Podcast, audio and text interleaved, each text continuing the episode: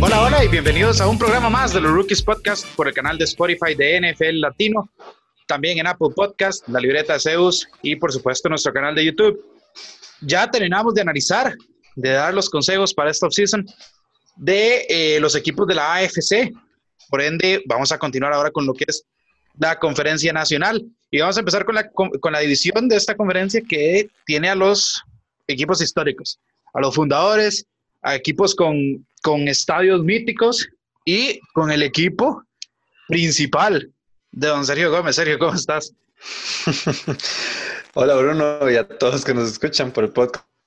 Los rookies, muy contento de estar aquí con todos ustedes, sacando un poquitito verdad de tiempo en toda esta cuarentena para, para por lo menos despejarse un rato, ¿verdad? Hablar, hablar un poco de, de papaya, como dicen, como dicen eh, aquí en, en, Costa Rica, pero hay papaya seria, ¿verdad? Tampoco, tampoco malentendamos. Pero sí, es una, es una de las divisiones favoritas mías, no solo porque está obviamente mi equipo, los Minnesota Vikings, sino por, por, todo lo que vos decís, es una división muy histórica y es una división muy competitiva en el buen sentido durante todos los años. Vos, vos siempre la ves y casi siempre, eh, eh, pues obviamente la, la, la, pelea fuerte en los años recientes ha, ha, estado entre Green Bay y Minnesota, pero de vez en cuando se mete Chicago y de vez en cuando también inclusive se puede meter Detroit, pero ya Detroit es como un caso aparte, ¿verdad? Sin embargo, como vos lo decís, es una, es una, es una división con mucha historia, con mucho, con mucha rivalidad entre todas las, entre todos los equipos, unos más que otros, claramente, y que, que siempre en la NFC, siempre el, el, que vaya a representar esa, esa división como el campeón, siempre va a estar, eh, por lo menos, dando pelea en los playoffs, eso siempre seguro. Sí, es, es una división que eh como mencionó también Sergio, es, es, bastante competitiva. El año pasado, bueno, esa, esa, que acaba de pasar, Green Bay terminó con un 13 y 3. Después, el, el año anterior, habíamos visto a Chicago con una defensa pues, casi que de leyenda, ¿verdad? Y, eh, llegar también a la postemporada.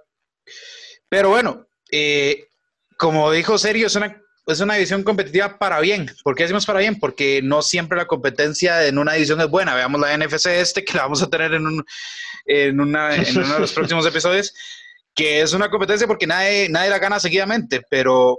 De hecho, de hecho te, voy a ser, te voy a ser sincero.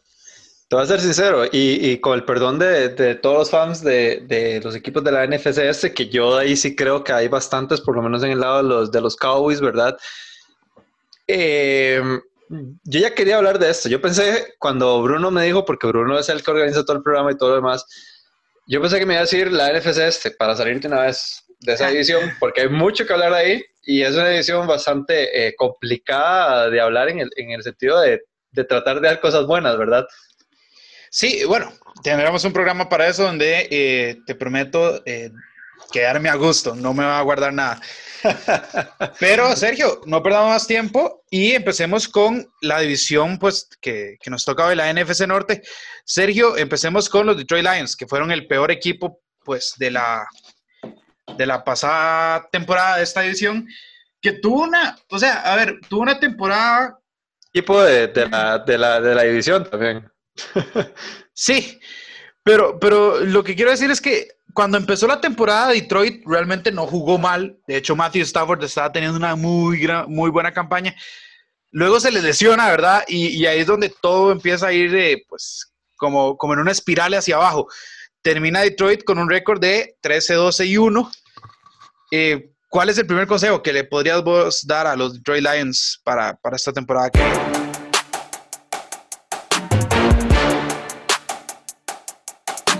Eh, consejos hay muchos, hay muchos en Detroit como creo que pasan en todos los años, eh, porque es un que siempre pasa eso y de hecho también ocurrió la temporada pasada. Recordemos que ellos inclusive le ganaron a, a, los, a los New England Patriots y todo lo demás, eh, e inclusive en un, en un, Sunday night, me acuerdo, me acuerdo bien. Eh, y que Matt Patricia yo siento que no ha hecho un buen trabajo. el primer consejo que yo diría, y yo creo que es el más obvio, ¿verdad? Eh, es intentar buscar un, eh, un corner, ¿verdad? Un esquinero en, la, en el draft, ¿verdad? Por lo menos a nivel, a nivel de draft. Recordemos que Detroit tiene una muy buena posición, tiene la posición número 3, de hecho, eh, este, siento que tiene buenas, buena, una buena posición para escoger realmente a, lo, que le dé la gana. Hay ciertos, hay ciertos huecos que hay que, que hay que llenar, especialmente en esa, en esa defensa, porque yo creo que la ofensiva está bien. ¿Verdad? Entonces, eh, pero sí siento que en específico, en esas secundarias y en específico en, el sector de los corners, en el sector de, los esquineros y tras la salida de Darius Slay, creo que es inevitable en utilizar ese pick número 3 para, para llevarse a un, a un cornerback en, en, esta, en este draft. Sí, yo eh, era uno de los consejos que también tenía. Eh, porque sí, eh, se les va a Darius Slay, traen a Desmond Trufan, pero, pero Desmond Trufan viene de unas temporadas un poco sospechosas, quisiera decir yo. Creo que todavía tiene talento, quiero que, creo que todavía tiene algo que dar, pero... Eh, sí, yo sinceramente, yo sinceramente Desmond Trufan, o sea, lo veo... Sí, es, es algo, es algo similar a lo que podía pues, hacer Darius Slay. Ahora, como vos decís, serio, la posición número 3, teniendo a un Jeff Okuda, pues ahí, ¿verdad? Creo que yo eh, que sería pues bastante sensato, porque además no tienes problemas como de, mariscal o algo así como para llevarte un tuba o demás, porque Matthew Stafford sano es, es un gran mariscal. Eh, tenés un gran cuerpo de receptores. Eh, yo creo que no hay un corredor en este draft que valga un pick tan alto. un, un, pick número 13, ¿no? Exactamente. Entonces, ves a Jeff Okuda, ves lo que hizo la temporada pasada y pues eh, cuesta, cuesta decirle que no, ¿verdad? A menos que por alguna razón Chase Young, algo así, quedar ahí. Sí, eso, es lo que te iba a decir. Yo creo que, que, esas son las dos principales opciones de, de, Detroit, tanto Chase Young como Kuda. Creo que Kuda sí, eh, eh, tanto, tanto como Chase Young y, y, Joe Burrow son los mejores, ¿verdad? O fueron los mejores a nivel nacional y a nivel colegial, ¿verdad? En, todo, en toda la temporada pasada. Y si que puedan, que puedan ir por, por Okuda, tanto en, el equipo de Detroit. Sí, ese, eh, yo creo que es un consejo imperativo, ¿verdad? reforzar esa secundaria, mm. porque eh, esto va atado, esto va a ir atado a mis, al segundo consejo, que es el que voy a dar en adelante. Eh, perdón, a continuación. Matt, Patricia se tiene que ir ya. Ah, no, pero ese era mi, ese era mi último consejo. Había que guardar el mejor para el final. No, ¿sabes por qué, ¿sabes por qué, hablo ya? rápido? Porque, porque viene unido, viene unido a lo, a lo Dokuda y, y, te voy a decir por qué. Sergio. Matt Patricia lleva dos años como el head coach de este equipo. primer año terminó 6 y 10 y después en lugar de pues, mejorar, eh, cayó a un 3 y 12, un 3 y 12 y 1. Entonces, pues el lapicito ese que él siempre anda jugando, pues como que no está haciendo bien su matemática porque va para atrás en lugar de para adelante. Bueno, nunca ha hecho la matemática bien ni siquiera en New England, ¿verdad? Ni siquiera en New England. ¿Qué pasa con Matt Patricia? Que es una mente defensiva, pero si tu mente defensiva eh, te da la segunda peor defensa en general de la liga y la peor por aire, que es ahí donde viene Okuda, eh, pues como que no, ¿verdad? No, a mí no. Eh, mira, yo, yo entiendo que la NFL a veces es muy cautelosa en cambiar, pues, ciertos head coaches y demás. Yo soy partidario de eso cuando los head coaches se lo han ganado. Matt Patricia no se lo ha ganado ni como coordinador ni como head coach. Entonces, si yo soy Detroit, ¿para qué voy a seguir perdiendo los, los próximos años de Matthew Stafford, donde sé que todavía tiene pues mucho talento y mucho para darme? Con un, con un entrenador tan inoperante como lo es Patricia en la ofensiva y que además en la defensiva, que es su fuerte, no me está dando nada. Tenés que recordar que tanto Marvin Jones Jr. como, como Goladay, Kenny Goladay, están acercándose ya a tiempo de que se les pague. Entonces hay que aprovecharlos ahorita que, eh, porque, a ver, pagarle a los dos va a estar complicado, son dos grandísimos receptores. Entonces hay que aprovechar los últimos años donde ellos no, no van a cobrarte ese billete y como a Patricia no los vas a aprovechar. Entonces, eh, no, no. Eh, bueno, ahora con distanciamiento social sí se le puede despedir hasta por correo a Patricia. Y, ya, no importa nada. adiós y vamos a ver qué, qué, o sea, yo no, yo no entiendo por qué mantener a alguien así cuando eh, tenés a grandes coaches en, en, fútbol colegial, por ejemplo, que están dispuestos a dar el salto a la, a la NFL. Entonces, eh, pues bueno, ese sería mi segundo consejo. Sí, yo creo que es otro consejo obvio y de hecho me acuerdo muy bien, eh, me acuerdo muy bien lo que decía Alonso en una zona roja perfectamente. Bueno, recordemos, ¿verdad?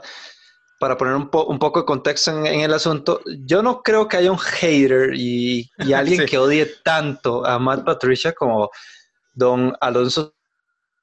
Todo bien, perfecto. Tiene su, su personaje que odio o, o, sus cosas que se odian en la NFL, ¿verdad?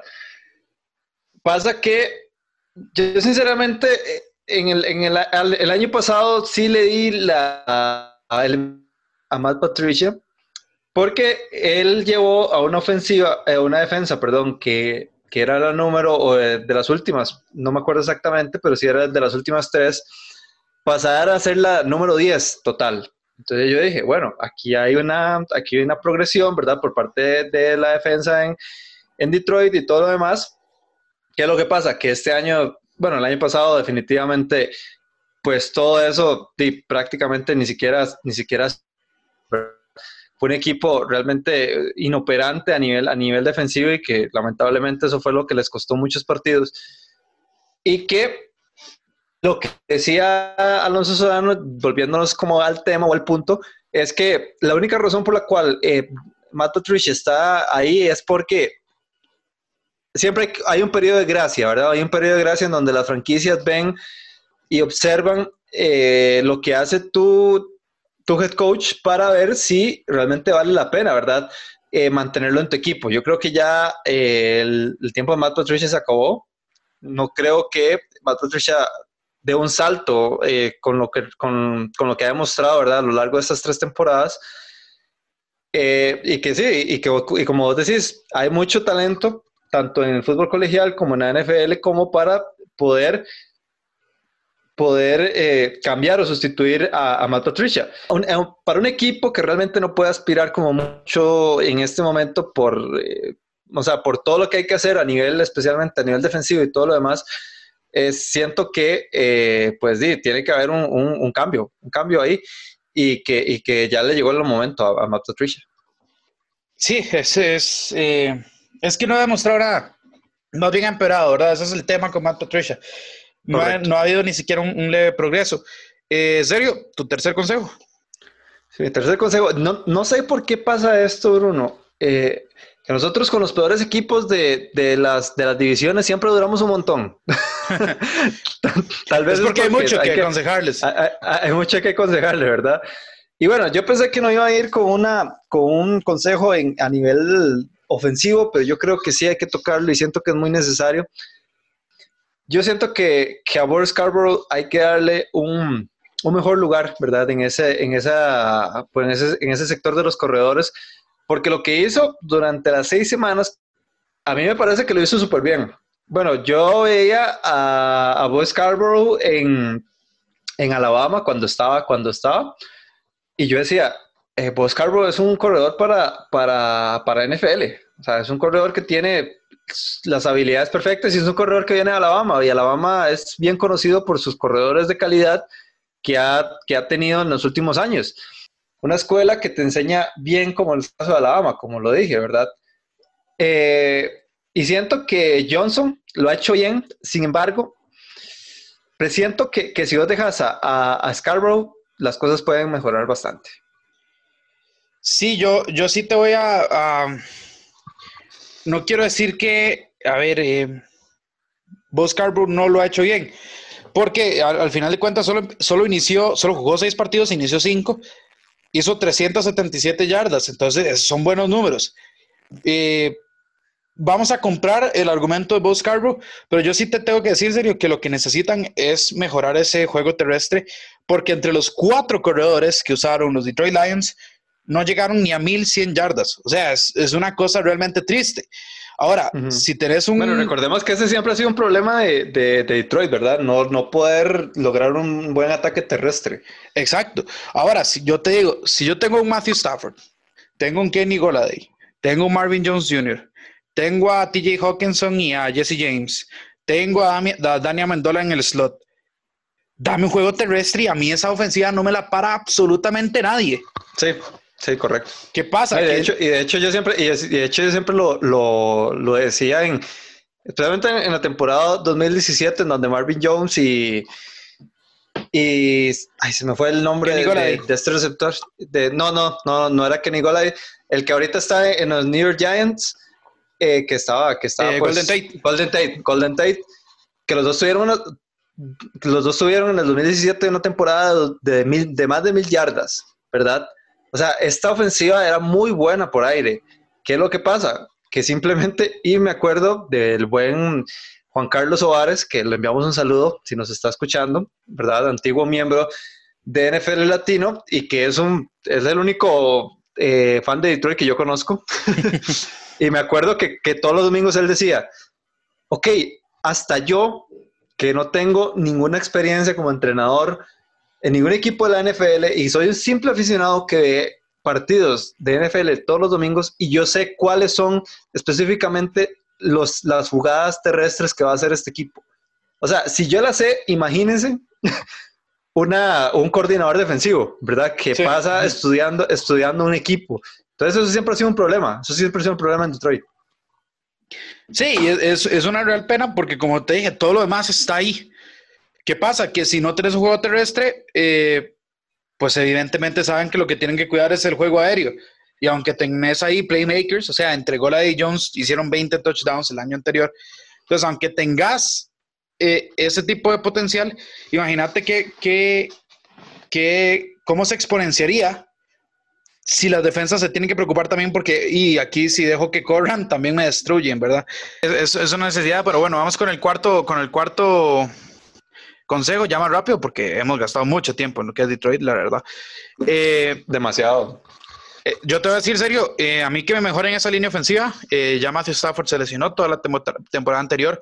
En ocho juegos de Matthew Stafford recibió 18 capturas, o sea, en camino a recibir 36. Esto hubiera sido la sexta temporada, Sergio, con más de 36 capturas, la sexta temporada seguida de Matthew Stafford con más de 36 capturas. O sea, a ver, muchachos, hay que cuidarlo, hay que cuidarlo. Si vos sabes el brazo que tiene Matthew Stafford, que es uno de los mejores brazos que hay en, en, en, la NFL, con el cuerpo de receptores que tenés, viejo, o sea, lo que tenés que hacer es darle el tiempo para que él empiece a soltarlo. Si él se tiene que preocupar porque lo van a golpear, pues lo está, lo está limitando mucho. Y eso es algo que Detroit tiene que eh, solucionar ya, porque son seis años seguidos ya, Sergio, con una necesidad que no, han, de hecho, que no han tomado cómo, cómo reaccionar ahí. No, y de hecho a mí me hace, a mí me llama mucho la atención el caso de, de Matthew Stafford porque yo a Matthew Stafford lo veo como Big Ben, un jugador que juega con las costillas quebradas, con un hombro desmontado, sin una pierna buena, o sea, y, y, aún así ha logrado solventar este equipo. Yo sinceramente el amor que posiblemente le tiene Matthew Stafford a ese equipo o, o la cantidad de millones que le han pagado, que es bastante, eh, los Detroit Lions, pues yo no sé, pero, pero las cosas que ha hecho realmente Matthew Stafford no las hace cualquier coreback. Y a mí, sinceramente, Matthew Stafford me parece un muy buen coreback. No es de la élite, pero sí está ahí entre el top 15 para mí. Sí, sí, sí. De la liga. Eh, y que realmente, eh, este, sí es, es, algo muy importante, porque también eso es un problema que así como el ataque terrestre no se ha logrado solventar. Y por último, ya para ir un poco más rápido, eh, siento que, y, y, bien lo hablábamos, ¿verdad? Al principio de estos consejos, si les cae Chase Young a este equipo en el tercer pick, agárrenlo. ¿Por qué? Porque también es una prioridad eh, seguir teniendo piezas en, ese, en esa línea defensiva, especialmente en ese front seven, ¿verdad? En el equipo de Detroit, porque fue un equipo que realmente eh, capturó muy poco, ¿verdad? Este, el, el líder, los líderes tacleadores o los líderes, perdón, de, de, de, capturas de este equipo fueron Devon Kinnard y Trey Flowers, ambos con siete. Eh, o sea, ninguno llegó a 10, ¿verdad? Uh -huh. ninguno, ninguno llegó a 10. Y siento que eso es otra parte que también se tiene que, que pues, que con una pieza nueva siento que puede haber un, una, una, mejora bastante sustancial. Es que en realidad, y ya para terminar, en realidad a este equipo a nivel defensivo le hace falta de todo. Irónico, ¿verdad? Porque sí. tenés a un head coach eh, de, corte defensivo. Serio, eh, en todo el año pasado, 28 capturas nada más tuvo Detroit. Eh, entre Kennedy y Flowers tuvieron 14, como vos mencionaste, de ahí nadie tuvo más de dos. Es un gran problema. Si no, si no pones presión al mariscal y tenés una secundaria mala, pues por supuesto, ¿verdad? ahí los resultados que tuvo el equipo de los Lions. Pasemos rápidamente, serio, a con lo que son los Chicago Bears.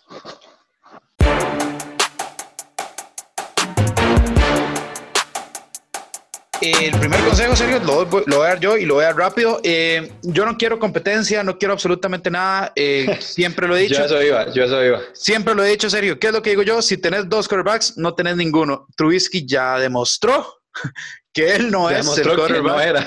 Que, él no es el quarterback. De hecho, me recuerdo eh, uno de los pensamientos de Alonso, una de las columnas de pensamientos de Alonso, no me acuerdo en cuál semana, pero fue una de las tantas semanas donde Trubisky no, no jugó pues al nivel óptimo. Eh, y Alonso puso una foto donde le, alguien, eh, creo que era Matt Nagy el que le estaba susurrando a Trubisky, y Alonso puso el code de, eh, y entonces Vince McMahon te va, te va a llamar y te va a introducir a la XFL, ¿verdad? Y yo, o sea, eso se quedó tan grabado en memoria porque es tan cierto. o sea, vos a mí me decís ahorita, PJ Walker, que fue el que el mejor quarterback, el mejor jugador de la XFL, sobre Trubisky, yo te voy a decir, sí, sí, sí. O sea, estoy dispuesto a darle ese beneficio de, la duda. ¿Por qué? Porque Trubisky realmente es un quarterback muy errático, con pésima decisión, que, que pues, no, o sea, no tiene la madurez, no tiene el brazo, no tiene, el, tal vez sí tiene el atleticismo, pero no tiene la habilidad para pues, explotarlo realmente bien. Y para peores, porque para peores, eh, tiene un IQ bastante malo, no sabe leer eh, las defensas. Entonces, eh, yo no quiero saber de competencia. El titular tiene que ser desde la semana 1 Nick Foles. Y si se mantiene sano, yo estoy seguro que Nick Foles va a hacer un mejor trabajo que, que Mitchell Trubisky. Entonces, eh, no, no, no, no nos compliquemos, no hay, no hay que descubrir el agua tibia en que Trubisky no es el indicado. Y si trajiste a Foles con el contrato que le dio Jacksonville, pues es para algo, ¿verdad? Entonces, dale el puesto titular a Foles y ahí empecemos a trabajar. Yo creo que esto, yo creo que esto es lo más obvio porque inclusive a mí me atrevo, me atrevo a decir que Chicago tiene una relación tan tóxica ahorita con Mitch Trubisky que, que, o sea, yo, yo solo me puedo imaginar el drama que puede, que puede, que puede provocar todo esto. Un drama innecesario, porque claramente si trajiste a Nick Foles a tu equipo, es para utilizarlo en semana uno, desde semana uno como titular. Y que Mitch Trubisky pues vaya buscando trabajo en la XFL o donde, donde le den brete, eh, porque realmente no. O sea, eh, a mí me llama mucho la atención ese, ese, esa mala suerte que tuvo Chicago porque Chicago escogió a Mr. Trubisky con un pick número 2. O sea, es un completo fracaso de Chicago, en especial y echándole herida a los, a los fieles seguidores de Chicago, si no se en un draft donde a Sean Watson y a Patrick Mahomes, ¿verdad? Sí, es que... Eh, entonces, o sea, uno, uno, cuando se pone a pensar eso, uno solo, uno solo se... O sea, yo no me puedo imaginar ser un, un, un eh, un fan de, los Chicago Bears sin, que me duela eso, ¿verdad? O sea, eso es este, una herida que, es, que va a ser muy complicada de, de, sanar, ¿verdad? Pues, pero ahora, pues, por lo menos van a tener, siento yo, que un buen coreback, como es el caso de Nick Foles, entonces yo siento que es un buen, un buen recurso que pueden utilizar. Y de una vez voy a ir con el segundo consejo, que, eh, que va atado inclusive a lo que vaya a hacer, ¿verdad? Nick Foles con ellos, y es conseguir, y yo creo que eso es también eso, es uno de los consejos obvios que hay que, que, hay que dar. Y en, una, y en, una clase de draft tan cargada de receptores abiertos, conseguite un receptor abierto, porque eh, eh, esto se ha visto de inclusive desde el 2017 que que la falta de verdaderamente un talento de, receptor de primera opción eh, ha, faltado demasiado, ha faltado demasiado en, este equipo. Y más allá de lo que ha hecho Allen Robinson, pues que Allen Robinson tuvo 1147 yardas, me hizo bastantes puntitos en el draft, en el, en el fantasy, perdón. Pero más allá de él, o sea, no tenés realmente a, un, a un receptor que os digas, él es también una buena vía de escape y una buena segunda opción. Entonces, el, el segundo fue Anthony Miller, tuvo 656 yardas. O sea, tuvo una buena temporada. Tener 656 yardas, perdón, eh, pues eso es algo bueno. Sin embargo, o sea, no, no dado, o este equipo, o este equipo de receptores no ha dado eh, esa calidad que digas, ok, ellos sí, digamos, hay, hay, hay, un talento de más que te puede ganar un partido. Más bien siempre les costó por el, por el, por el ataque aéreo.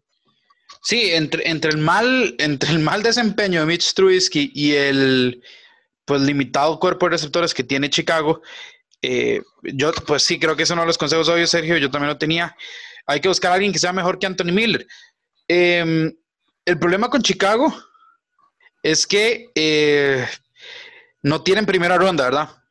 Por, ahí, por ahí puede haber un problema, pero en la segunda ronda, como, como vos dijiste, si hay un draft donde los equipos pueden hacer fiestas cogiendo eh, receptores abiertos y estar pues medianamente seguros de que, de que van a rendir estos receptores abiertos, es este, es este.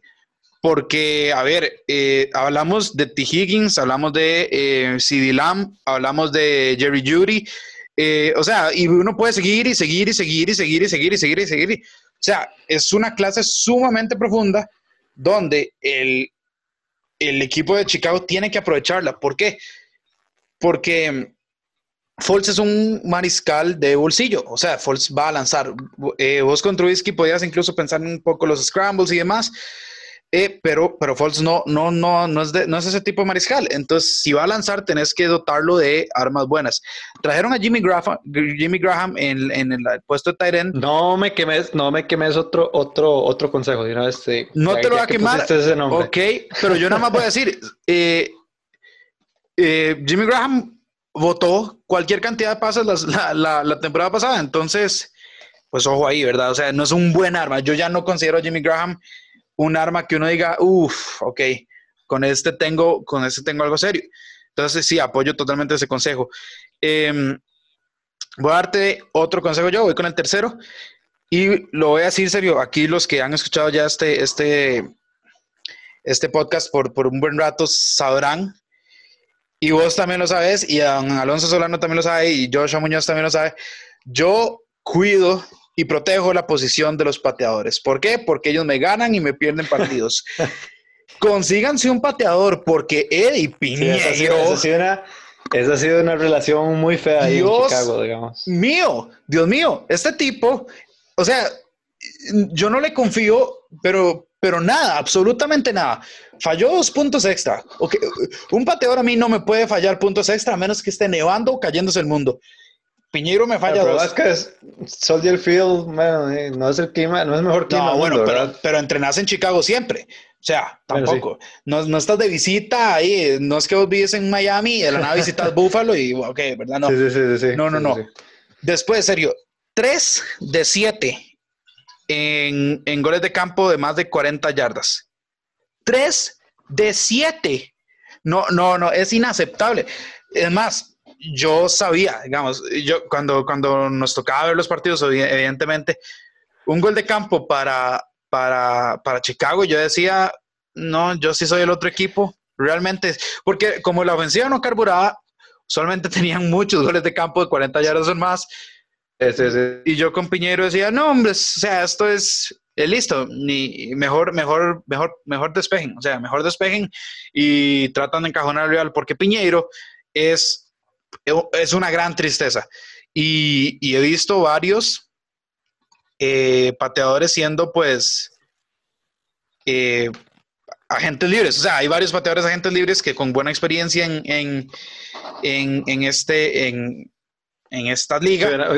Hubieran, tomado a, a digamos. Ah, sí, o sea, Legatron, bueno, Legatron, yo tengo mis, mis, mis reservaciones pero, también, si lo pero mejor que Piñeiro. Eh, absolutamente. Goskowski creo que sigue libre, entonces por, sí, Goskowski sigue, sigue, libre, correcto. O sea, vamos muchachos, que, que, ustedes perdieron partidos por Piñeiro, entonces como que la lesión debe estar aprendida. Pero ok, ustedes perdieron una, un, un, un, partido de playoffs por culpa de su pateador hace un año, eh, hace dos años inconcebible, inconcebible. Pero bueno, Sí. Bueno, yo para mi cuarto consejo, yo le voy a decir a Matt Nagy, le voy a dar ese consejo específicamente a Matt Nagy. Tal vez eh, me va a ganar el fanatismo y lo que me gusta este jugador. Sinceramente, te, sinceramente te digo, porque yo soy muy fan de este jugador.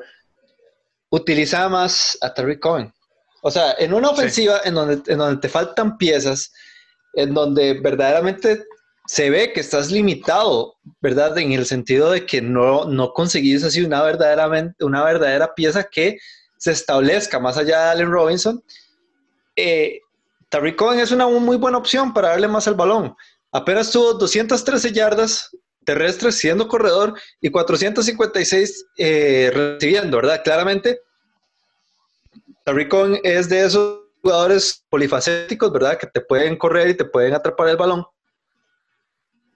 Pero Tariq Cohen me, parece que en, las temporadas que ha estado en, los Chicago Bears eh, lo ha hecho bastante bien. Y que de hecho, yo con la salida de, se me fue el nombre de, del corredor que estaba, de Jordan Howard, ¿verdad? Con la salida de Jordan Howard, yo pensé que más bien Tariq Cohen iba, iba a ser como el, la principal arma, ¿verdad? Luego llegó David Montgomery y todo lo demás. Pero, pero sí, siento que, que a no lo usan lo suficiente para el talento que él verdaderamente tiene. Claramente, tampoco es como que se ha visto, o sea, tampoco es que eh, sea la, la gran cosa y todo lo demás, y tiene mucho que demostrar, pero me parece que él tiene tan siquiera la, o sea, el techo para poder, no sé, escalonarse, ¿verdad? Sí, eh, a mí me llama la atención porque, a ver, es que la ofensiva de Chicago el año pasado fue, pues, fue, realmente difícil. Sí, sí, y, y, es que en realidad voy a eso, o sea, si no tenés unas buenas armas, y utiliza lo que tenés, o sea, y, y, y, trata de explotarlo, ¿ya? Claramente, y pues al tener a Mr. Whiskey, pues te cambia todo el panorama y, lo demás, pero, o sea, él te podía correr. Sí, no, eh, la, y, 213, y 213 yardas, o sea, no lo usaste. La ofensiva número 29 fue la de Chicago, eh, pues total. Eh, creo que eso habla del, del, gran problema que tuvo Matt para pues crear un, movimiento ahí o algo que fructificara, ¿verdad? En, esa, en esa, pues, en ese ataque de, Chicago. Ahora, yo también te voy a decir eso, y concuerdo totalmente con vos. Si tengo a un mariscal que no me da absolutamente nada de confianza, como Mitch Trubisky, tengo que correr el balón. Eh, Tariq Cohen me da más esa oportunidad de. El número 27, el ataque terrestre número 27 fue Chicago. O sea, es impresionante: 29 total, 29 en general, perdón, y 27 por tierra. Eh, vamos a ver, Tariq Cohen me da ambas cosas, como vos dijiste. Es, es, un, es un corredor que te dé la, la, la posibilidad de, de, correr y de atrapar el balón. Es un arma que tenés que usar en el play action, donde es donde. Eh, yo, yo hablo mucho del play action porque es, es, es el, el, tipo de formación ofensiva donde vos podés de un mariscal ah, mediocre. Sí, es muy peligrosa, es muy peligrosa. Exacto, de un mariscal mediocre. De hecho, de hecho los Rams hace dos años de llegar al Super Bowl a punta play action. Totalmente. O sea, es algo que el, el, mismo Minnesota, el año anterior con Kirk Cousins, Kirk Cousins termina yendo al Pro Bowl en una ofensiva que era eh, play action, si no corría con Dalvin Cook. Entonces, si, te, si tenés un corredor que puede hacer las dos cosas, el play action se vuelve aún más peligroso. Y a Tariq Cohen lo ignoraron. David Montgomery tampoco tuvo una gran temporada, no llegó ni a las mil yardas. O sea, entre los dos, de hecho, apenas si sobrepasan las mil yardas, no llegan a las mil cien. Entonces uno dice, ¿pero qué, qué, pasa con este equipo de la ofensiva? Porque la defensa, genial, perfecto. Khalil Mack eh, y un, o sea, todo lo que tiene esa defensa es genial, me parece perfecto, no hay que cambiarle nada, excepto pues tal vez por mi quinto consejo, que ya lo voy a dar. Pero en, en ofensiva, a ver muchachos, hay que hacer muchas cosas, muchas improvisaciones, porque, eh, porque realmente fue triste. Fue una... Y yo los tenía, serio, no sé si te acuerdas, en las predicciones yo los puse como ganadores de la división precisamente porque dije, ok, esta defensa es genial, lo venía demostrando también hace un par de años. Eh, Trubisky nada más no tiene que arruinarlo y el juego terrestre tiene que producir lo que se supone que va a producir. Pues bueno, Trubisky primero lo arruinó y después el juego terrestre no, no funcionó, ¿verdad? Entonces, eh, fue un gran problema. Pero sí, eh, compro totalmente tu, tu, consejo. Voy con el quinto serio. Se le fue a Clinton Dix y se le fue eh, Prince Mukamara a los, a los Bears. Entonces, o sea, ambos partieron, ya no, ya no son de los Bears. Entonces hay que conseguir ahí alguien, alguien en secundaria porque pierden un safety y un esquinero titular. Entonces. Bueno, como Camara realmente no fue. Bueno, cosa, ¿verdad? Sí, a Mucamara. Pero bueno, al final de cuentas deja un hueco. Clinton Dick se va a los Cowboys. Entonces, eh, pues también hay, hay, hay, eh, hay, que aprovechar el draft porque yo creo que ya los, los mejores pues, agentes libres se, se, fueron. Pero tal vez puedas conseguir algún buen intercambio además. Eh, pero esa secundaria hay que, hay que renovarla porque quedaron dos huequitos ahí bastante fuertes. Sí, el problema de Chicago ahorita es eh, no tener una primera, una primera ronda y, y, aquí revisando, y aquí revisando eh, la lista del draft, ¿verdad? La lista oficial, ellos tienen el pick número 50, ¿verdad? Número 50, eso es un pick de segunda ronda. En la tercera ronda no tienen. Y el próximo pick de los Chicago Bears en este draft es el pick número 164 hasta la quinta hasta la quinta ronda, ¿verdad? O sea, eso es, un, es, algo bastante pues malo para Chicago. Sí. Porque, porque realmente no tienen mucho, eh, mucho para poder maniobrar, ¿verdad? Entonces yo, yo siento que ese pick número 43, perdón, eh, no, tiene, tiene dos picks en segunda ronda, 43 y 50, que son los que tiene que, que utilizar. Pero, pero igual, digamos, que, que, no tengas un pick de tercera ronda y que, y que y, tampoco de cuarta, es bastante, es bastante, pues, eh, o sea, te deja, bueno, como ya lo dije, deja, deja bastante espacio para poder maniobrar, ¿verdad? Entonces, esto es algo, eh, pues, pues, bastante complicado.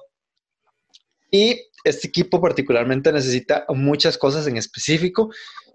Y, y, sí, yo te cuento, eh, Bruno, que, que no creo que los vaya, o sea, que, que, el draft o la cantidad de picks que tienen y al nivel de, de, importancia que los tienen en el orden del draft puedan ayudar bastante. Sí, yo, yo, yo considero que la próxima temporada va a ser muy difícil para Chicago, muy, muy difícil. Eh, en especial, pues obviamente en lo que es el costado ofensivo. Y eh, porque, a ver, Nick Foles es un buen refuerzo, es un upgrade sobre Trubisky, pero Nick Foles no es eh, Aaron Rodgers, ¿verdad? O sea, tampoco es que va a levantar muertos Nick Foles.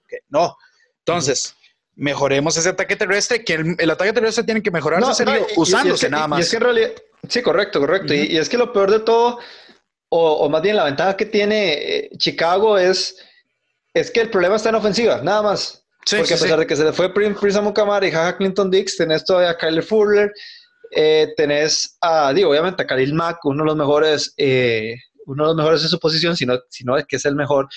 Eh, y tenés a Roquan Smith. Entonces, tenés todavía, o sea, en, en, en, la defensa no tenés problemas. Y realmente los problemas de Chicago son problemas muy específicos. Entonces, eh, esa, es una, esa es una de las ventajas que tiene Chicago. Chicago no es como, no es como Detroit, que Detroit le hace falta línea ofensiva, le hace falta receptores, bueno, no, receptores no tanto, pero le hace falta un corredor o, establecer ese ataque terrestre y tras de eso te falta gente, personal en el front seven y en la secundaria. O sea, te falta en todo lado, ¿verdad? Yo siento que el problema de, Chicago es más allá de la ofensiva y un buen pateador. Eso es. Son muy puntuales. Eh, eso es lo bueno para Chicago, que son muy puntuales. Lo malo es que no tienen picks y, y que, y que vienen de un año bastante malito, entonces la presión se, se puede amontonar. Sergio, vamos con tu equipo. Entonces, e, esta es tu, tu sección yo nada más voy a estar aquí para decir sí no, pero, pero aquí vos tenés libertad para decir lo que sea. ¿Qué le recomendado vos a Mike Zimmer eh, y a tus Minnesota Vikings para, para mejorarlo? Que ya fue una gran temporada como la pasada.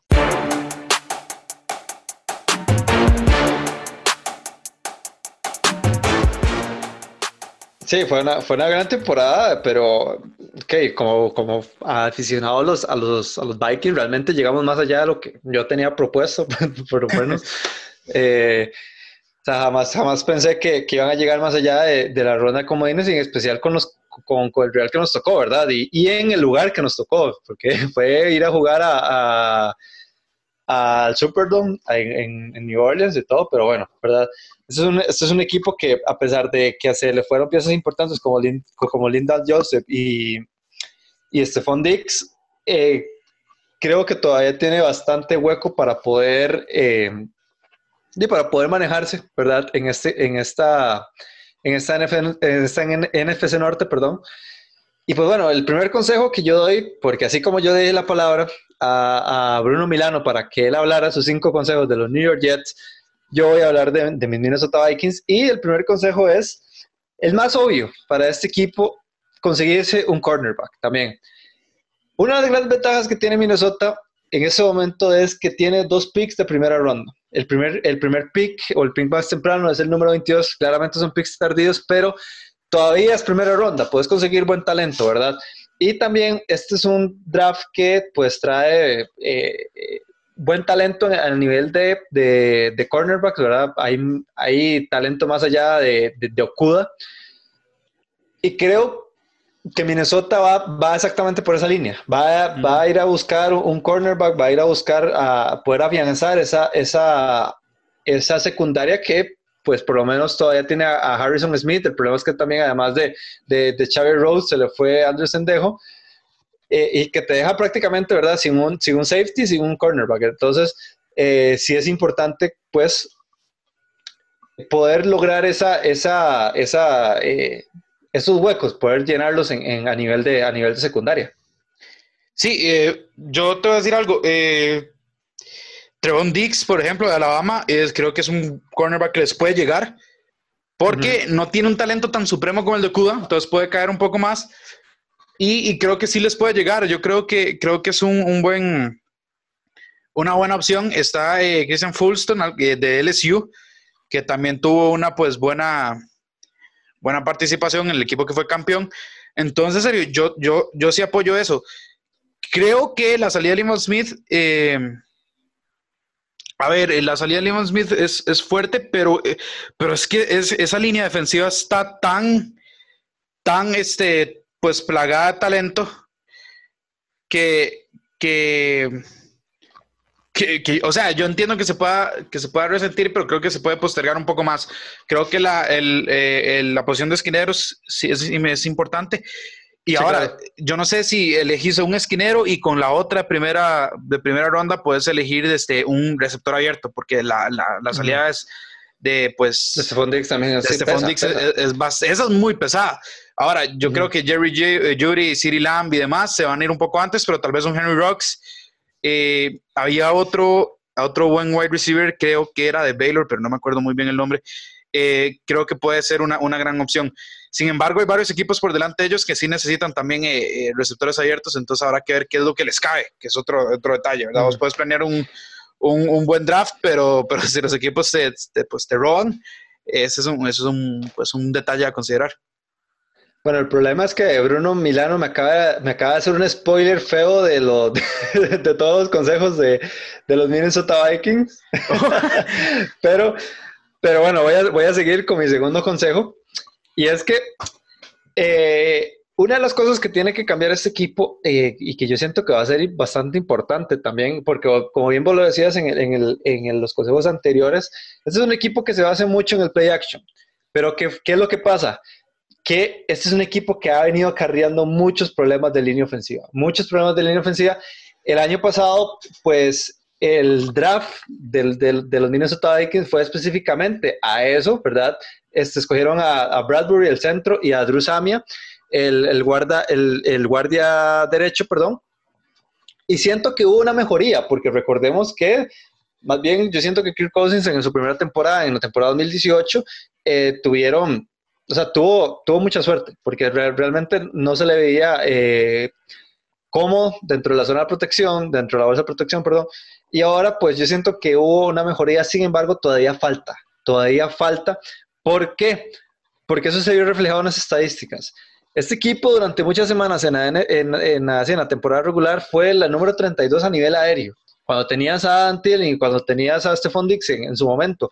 Y que este equipo fuera la peor, la peor defensiva eh, aérea de toda la NFL, eso dice mucho, ¿verdad? Al final terminó como la número 23, que para mí realmente, para el, para el potencial ofensivo a nivel aéreo que tiene este equipo es bastante alto.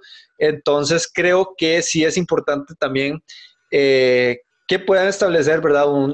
Eh, una buena protección a Kirk Cousins para que por lo menos le dé un poco de tiempo. Ya hablaste mucho vos, entonces voy a ir de una vez con el tercer, con el tercer consejo. Y es eh, dale un poco más el balón, creo yo, a, a, los, a, los, demás, a los demás corredores.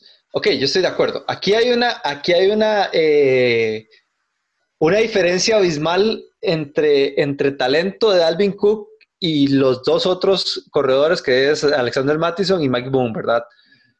Sin embargo, Mattison y Boone lo hicieron bastante bien no digo que esto sea como un como un San Francisco, ¿verdad? Que, tiene como a los tres corredores alineados, porque sí, yo, yo sí siento que Alvin Cook tiene que ser el primero y por diferencia. ¿Qué es lo que pasa? Que Alvin Cook, en las tres temporadas que llevan a NFL, o sea, yo no lo he visto una temporada que haya jugado los 17 partidos. Y más bien, Dalvin Cook llegó apenas porque tuvo un colchón, o más bien este equipo de Minnesota tuvo un colchón bastante grande en donde pudo asegurar el, el, el puesto con para poder llegar a postemporada y, y así poder descansar a Alvin Cook para que llegara pues más o menos bien al partido de comodín. Sin embargo, Alvin Cook solo jugó 14 partidos, se perdió 3. Entonces, eh, ha sido la temporada que más ha jugado y es un corredor que tiene mucho talento. Pero ¿qué es el problema? Que lo han usado mucho. Y, eh, y no es un corredor que tiene la misma, eh, pues, pues la misma dureza que un Christian McCaffrey, por lo menos. Y entonces yo sí siento que aquí sí es necesario que Gary Kubia, que es el nuevo coordinador ofensivo, eh, o sea, que, que, suelte más a Mattison y que le dé más la bola a Boom para que este equipo siga incentivando ese play action que, que tanto les ha funcionado realmente.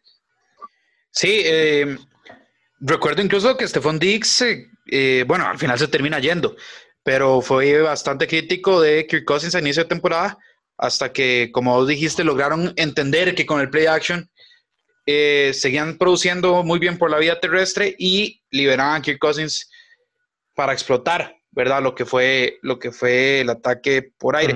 Sí hay que mencionar, serio, que, Adam Thielen tuvo muchos problemas de salud, ¿verdad? La, temporada pasada para, para, para los Vikings, pero bueno, ya eso es algo que, se sale de las manos, ¿verdad? De, de, de consejos meramente deportivos, porque a ver, yo entiendo. Es que, una lesión puede pasar, puede, pasar en cualquier momento. Exactamente. No, lo tenés previsto. O sea, y bueno, lo hemos reiterado en estos últimos programas, como eh, no podemos aconsejar de tengan salud, porque lo, o sea, yo te, puedo aconsejar eso casi que en cualquier deporte, como a ver, cuídate más, un poco más. Creo que solo el único caso que hemos dicho, como, ok, sí, él sí puede mejorar esto, eh, fue en el caso de Lamar Jackson, que, se tiene que cuidar más, pero ya sus decisiones de él. Eh, pero en el fútbol americano, tu salud va a estar expuesta desde que, o sea, hasta, hasta cantando el himno, ¿verdad? Entonces, eh, es un problema. Ahora, dicho esto, creo que, creo que tu Minnesota viene fuerte, más si tienen un buen draft. Creo que el draft puede ser lo que, lo que les permita ese impulso, ¿verdad? Para sobrepasar el, el, lo, que, lo que hicieron la temporada pasada. Sí, correcto. Eh, como cuarto, como cuarto consejo, yo no sé, este equipo, pues obviamente no tiene a Lamar Jackson, no tiene a, Ingram, a Mary Ingram, ¿verdad? O sea, es un equipo muy diferente en ese sentido. Pero a mí me gustaría ver un poco más de actividad de los dos Tyrants que tiene este, este equipo. También al irse este Fondix, pues obviamente hay que ver dónde puedes generar eh, o dónde puedes cambiar, ¿verdad? Ese, eh, ese ataque terrestre, ¿verdad? Ese ataque aéreo, perdón en, el sentido de que lo puedes hacer un poco más flexible. Yo siento que Kyle Rudolph todavía tiene sus, su tanque. Ok, ya tiene 30 años, sí se ha visto pues una, una baja considerable en su talento con respecto a los años anteriores. Y después viene un, un Irv Smith Jr., ¿verdad? Que fue un novato la temporada pasada, ahora llega como jugador de segundo año, pero yo siento que eh, este equipo perfectamente puede ser un, un Mar Andrews Doyle, digamos, algo así, Algo así, digamos, y especialmente en, en, un Kirk Cousins que en lo personal, y Bruno lo sabe muy bien, yo no le tengo mucha confianza, pero normalmente eh, estos son jugadores, o los Tyrants son jugadores de, de, de rutas cortas, de, de, rutas de slot, ¿verdad? Este, que no abarca mucho, mucho nivel de campo. Eh, y que también puede funcionar ese, esa, esa estrategia, porque creo que Kyle Rudolph y Ear Smith por lo menos tienen ese, ese, ese talento que pues se puede necesitar para poder establecer ese nuevo, pues, pues esa nueva variable, ¿verdad? a nivel ofensivo. Sí, bueno, ustedes, los que también, los, los aficionados de este, de este podcast ya por un buen tiempo saben que yo los Tyrants eh, los tengo en un pedestal, ¿verdad? Porque considero que son, creo, o sea, realmente considero que son mucho más importantes de lo que a veces la gente los puede llegar a, a ver, o sea, a veces los, los, sobre, los, los infravaloran, por decirlo así, ¿verdad? Los subestiman. Eh, sí, los subestiman, exacto. Eh, una vía de escape es tan importante en la NFL, no solo porque, a ver, si, si, si, tus, corredores, si tus corredores ya, ya no los usaste en la jugada, si tus alas abiertas ya están 50 eh, yardas profundos, el tener una vía de escape de 10, 15 yardas es suficiente para ganarte una primera oportunidad, es suficiente para seguir moviendo la, ofensiva y además, la defensa tiene que preocuparse, ¿verdad? O sea, a veces un, eh, safety tiene que venir hacia adelante, dejando huecos atrás. O sea, el tener una vía de escape efectiva es, realmente un, un, arma de gran valor en la NFL. Más, creo yo, sí lo que se hace es play action, ¿verdad? Que es lo que usa Minnesota. Entonces, eh, yo apoyo serio eso. Creo que Creo, ok, el declive de, de Carl Rudolph es notable. Sí. Sin ser radical. ¿A qué me refiero? Ya no es el Carl Rudolph de hace dos, tres años. Pero sigue siendo un talent que, que, te puede servir de eso, okay, de. Pongamos, pongamos, el ejemplo más inmediato. Yo prefiero tener mil veces a Kyle Rudolph que a Jimmy Graham en mi Absolutamente, absolutamente, absolutamente. O sea, es un tipo que al menos tiene manos seguras. Jimmy Graham ni eso, pero, eh, pero sí, concuerdo, concuerdo. Creo que creo que es un es un consejo que te compro a, a la totalidad, sí. No, y más, y más que me lo compras, es algo que va a tu estilo de, de, de, juego, a lo que te gusta ver, ¿verdad? Es mi, es mi estilo de fútbol americano. Un día eh, voy a ver, un día voy a ver si les comparto eh, por redes sociales mis equipos de Madden. Yo, o sea, yo juego con dos tight ends eh, y punto. Uso los tight ends más que, que los propios wide receivers. Es, es mi go-to, digamos. los considero fundamentales, más porque bloquean, son parte de la línea defensiva. Hacen, hacen, parte, o sea, hacen mucho trabajo. Es un poco de todo. Yo he tenido temporadas de mil yardas con Jesse James, por cierto, de los Detroit Lions. Entonces, así se pueden imaginar lo, lo, que, lo que utilizo los Tyrants y lo que, lo que siento que son importantes. serio, tu último consejo. Mi último consejo. Mi último consejo es eh, que ya que tienen un muy buen eh, draft, yo le aconsejo a los, a los Minnesota Vikings que utilicen sus picks, ya sea en conseguirse a alguien en la línea defensiva o tal vez inclusive tratar de conseguir a alguien que, pues, que llegue a suplir esa, esa baja de Stephon Dix, que yo creo que, que por ejemplo, Stephon Dix sí, sí creo que es un hueco que van a tratar de, de, de llenar, porque, o sea, más allá de Antillen, yo creo que este equipo sí se quedó con una diferencia bastante alta de, de un, de un, o de falta de un, de un receptor, ¿verdad? A pesar de que, a pesar de que CJ Ham, ¿verdad? Por ejemplo, o, la con Treadwell, que está bastante joven y todo lo demás, este, no hicieron un mal trabajo, pero, o sea, no, no vas a compararlo a Stephon Dix, ¿verdad? Eh, y por el otro lado, siento que ya yo creo que, que este equipo necesita empezar los cambios en la línea defensiva y aprovechar que tenés una buena posición en el draft para lograr eso. ¿Por qué? Ok, yo estoy de acuerdo. En la línea de los linebackers, posiblemente Minnesota tiene la mejor línea de linebackers de la NFL, con Eric Kendricks, con Anthony Barr y con Eric Wilson. O sea, esa, esa línea es de las mejores de la liga, como dije. o sea, es top 3. Es, es, es, muy buena, es muy, muy buena. ¿Qué es lo que pasa?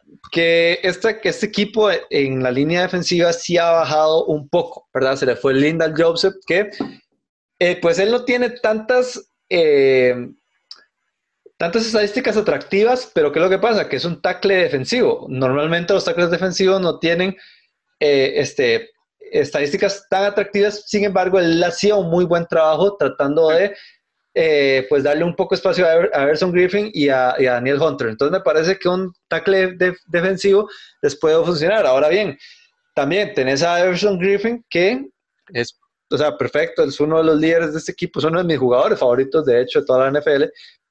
Pero ¿qué es lo que pasa? Que ya tiene 32 años. O sea, ya tenés que ir pensando en el futuro de este, de este equipo. Y no digo que sea prioridad exactamente. A lo que voy es lo siguiente. Creo que en ese momento el nivel o, o en la buena posición que tiene los Minnesota para poder draftear jugadores ha sido yo creo que las mejores en, los últimos, en las últimas temporadas. Entonces, si aprovechas este momento, hacelo. O sea, hacelo y, porque al fin y al cabo estás pensando en el futuro del equipo, ¿verdad? Y el futuro también indica que pues Everson Griffin se va a ir, se va a terminar retirando y necesitas también huecos que puedes inclusive ir llenando para, un futuro no tan inmediato, si se puede llamar así. Compro, compro, compro, compro esos consejos, Sergio. Espero que eh, te esté escuchando el front office de Minnesota porque eh, creo que son, son puntos específicos que de Minnesota solventarlos, aunque sea tres de esos cinco que diste, por ejemplo, eh, creo que ya pueden... bueno, vean, lo que pasó, vean, lo que pasó con, los, con los 49ers. Sí, los 49ers Era, un, equipo que apestaba y este equipo armó esa defensa, esa defensa que, que, ha sido una de las mejores de la liga, o fue la mejor, una de las ligas el año pasado, a punta de draft y a punta de paciencia, eh, y, así fue como, como lo vino armando. Yo creo que esto, eh, o sea, eso siempre debe ser como un ejemplo, o sea, que, siempre hay que pensar en el futuro, ¿ya? Totalmente, totalmente. Eh, Sergio, vamos a ir con el equipo ganador de esta división el año anterior, un poco más rápido porque ya el tiempo no se premia. Vamos con los Green Bay Packers. Sergio, voy a dar el primer consejo yo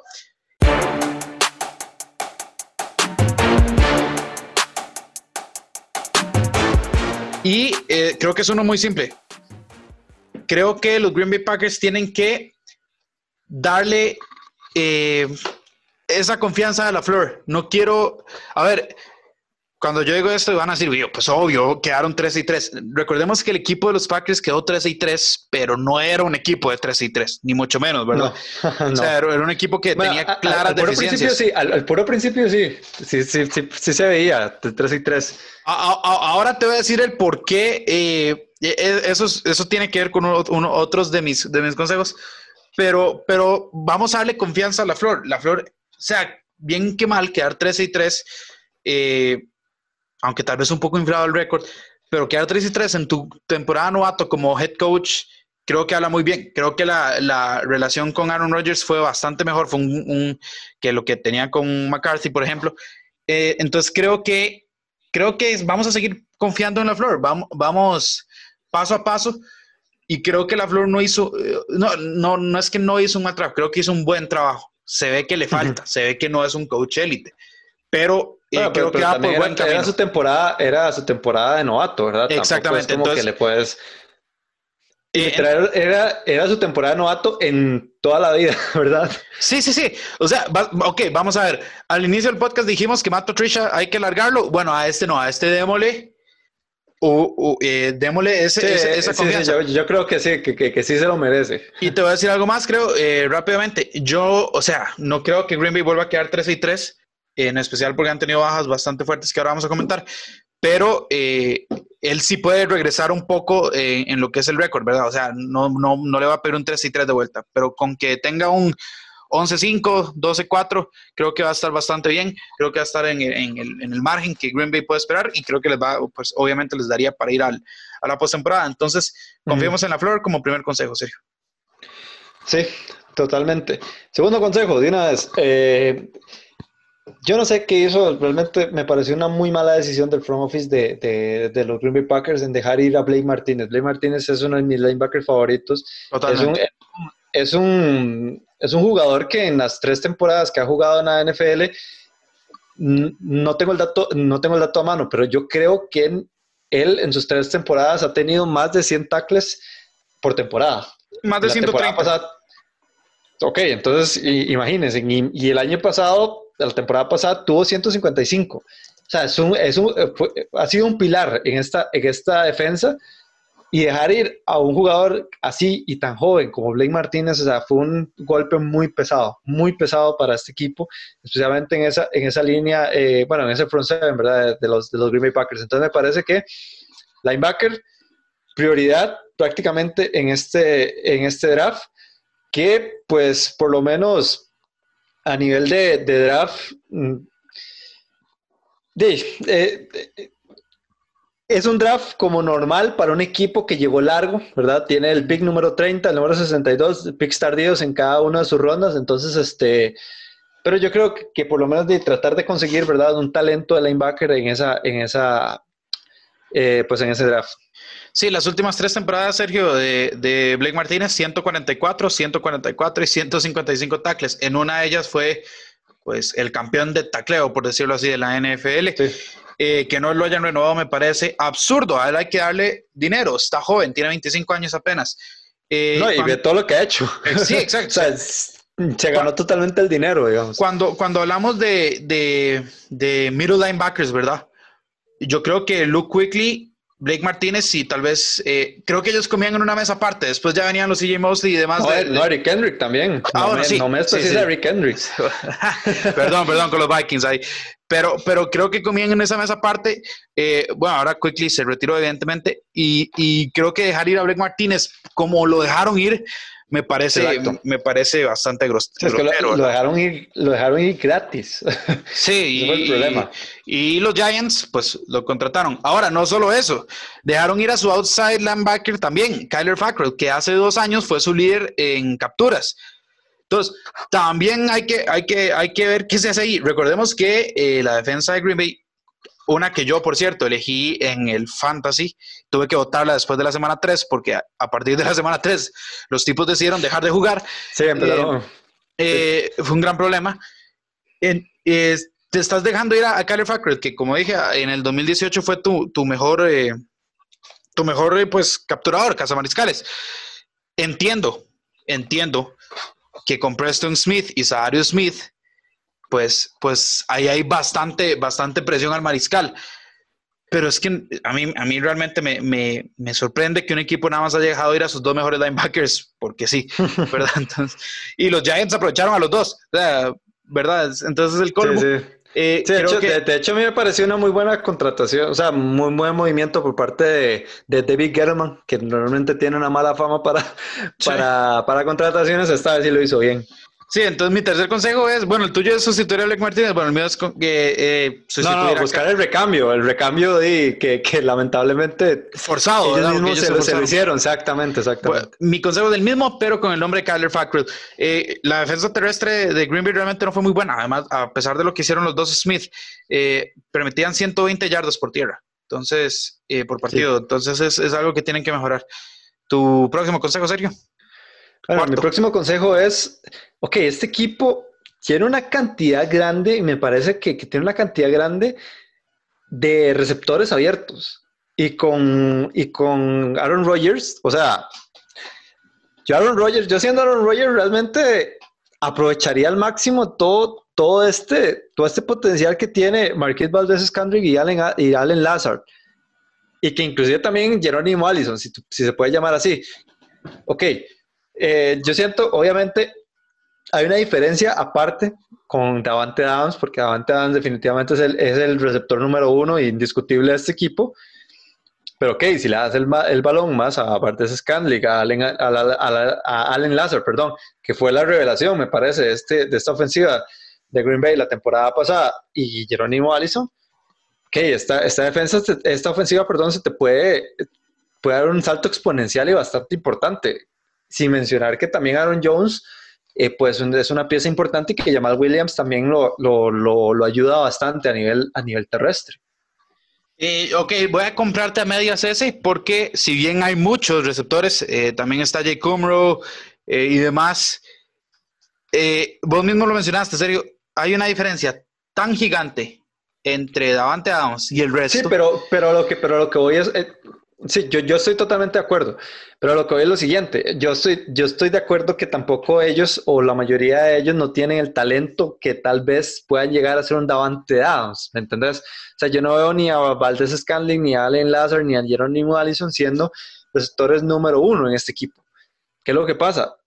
Tratar de exponenciarlos, en especial cuando tenés a Aaron Rodgers, que la mayoría de las personas dicen que es el coreback número uno de la NFL. Entonces, si tenés ese, entre comillas, para muchos, la opinión que es el mejor receptor, o por lo menos el receptor más talentoso de la NFL, o sea, parte de ese trabajo es hacer a tus receptores buenos. Eso es lo que pasa. Sí, el problema es que yo siento que al, al, tener a Davante Adams en un, en un escalón aparte y tener a, la Lazard, a Cumro, a, a Marquez, a Marquez eh, Valdez Scandlin y a Jerónimo, Jerónimo Allison en un nivel tan cercano entre ellos, ¿verdad?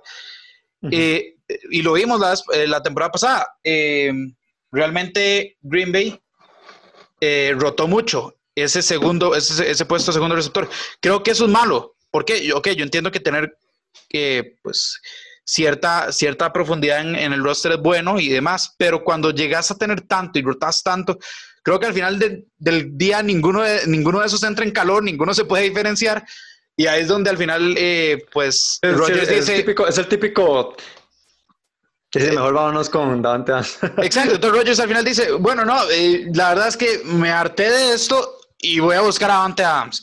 Entonces, eh, por ahí yo te digo que hay que acompañar a Davante Adams, pero sí hay que elegir a uno o dos que se roten, no a cuatro, es que cuatro es demasiado. Entonces, elegí uno o dos y los demás, pues bueno. Y, sí, es el típico, es el típico eh, dicho, ese va más para los corebacks, pero ese también aplica para aquí, que, que dos corebacks no hacen uno. a veces. Sí, sí. Es, es, el tenemos tanto que no tenemos nada, ¿verdad? Entonces, exactamente, básicamente. Y mi último consejo, serio, para los Green Bay Packers, eh, muchachos, hay que tener constancia defensiva. Volvemos al lado defensivo. Ahora, ¿por qué digo esto? Las primeras tres, cuatro semanas, el primer mes de los Green Bay Packers tuvieron una de las mejores defensivas de toda la NFL. En capturas, eh, por aire, o sea, estaban literalmente secando a todo mundo. Y después tuvieron una cayeron por un guindo, eso sí, o sea, se fueron en un precipicio y terminaron siendo una, una, ah, ok, bueno, no, bajaron al punto de estar entre las 20, eh, perdón, entre las 10, 15 peores y después como que volvieron a alzar un poco lo suficiente para llegar a, a estar como ahí en la mitad de la liga. Necesito constancia, o sea, porque sabemos que tienen el talento, bueno, ahora hay que ver porque ya Blake Martínez y, y Kyler Fackrell no están, pero sabemos que hay talento, sabemos que hay eh, grandes cazamariscales, necesitamos... y, lo, demostraron y lo demostraron en las primeras tres semanas de la temporada. O sea, exacto, yo me acuerdo que, que, que, a principio de la temporada nosotros dijimos como, wow, está este equipo muy en serio. Pero después, como dijiste vos, la, la defensa di, simplemente dejó de jugar. Bueno, tanto que los tuve que votar en el fantasy. Eh, pero bueno, eso sería por este episodio, que se nos alargó un poquito serio. Eh, nada más, decirles que seguimos en todas las redes sociales, Sergio, NFL Latino TV, ¿verdad? Sí, no olviden seguirnos en, en NFL Latino, tanto en Twitter, Facebook, pero todavía hay muchas cosas. Draft, ya vienen muchos, eh, eh, pues muchas fechas importantes, ¿verdad? A nivel de, de NFL. Y pues nada, que sigan siguiéndonos, para la redundancia, y nos vemos la próxima semana. Así es, todas las redes sociales, NFL Latino TV. Feliz Semana Santa, viene el draft y viene NFL Latino con, nueva, con nueva línea gráfica, ¿sí o no, Sergio? Sí, con nueva línea gráfica y... Y con esto llegamos al final. Hasta luego. Nos vamos.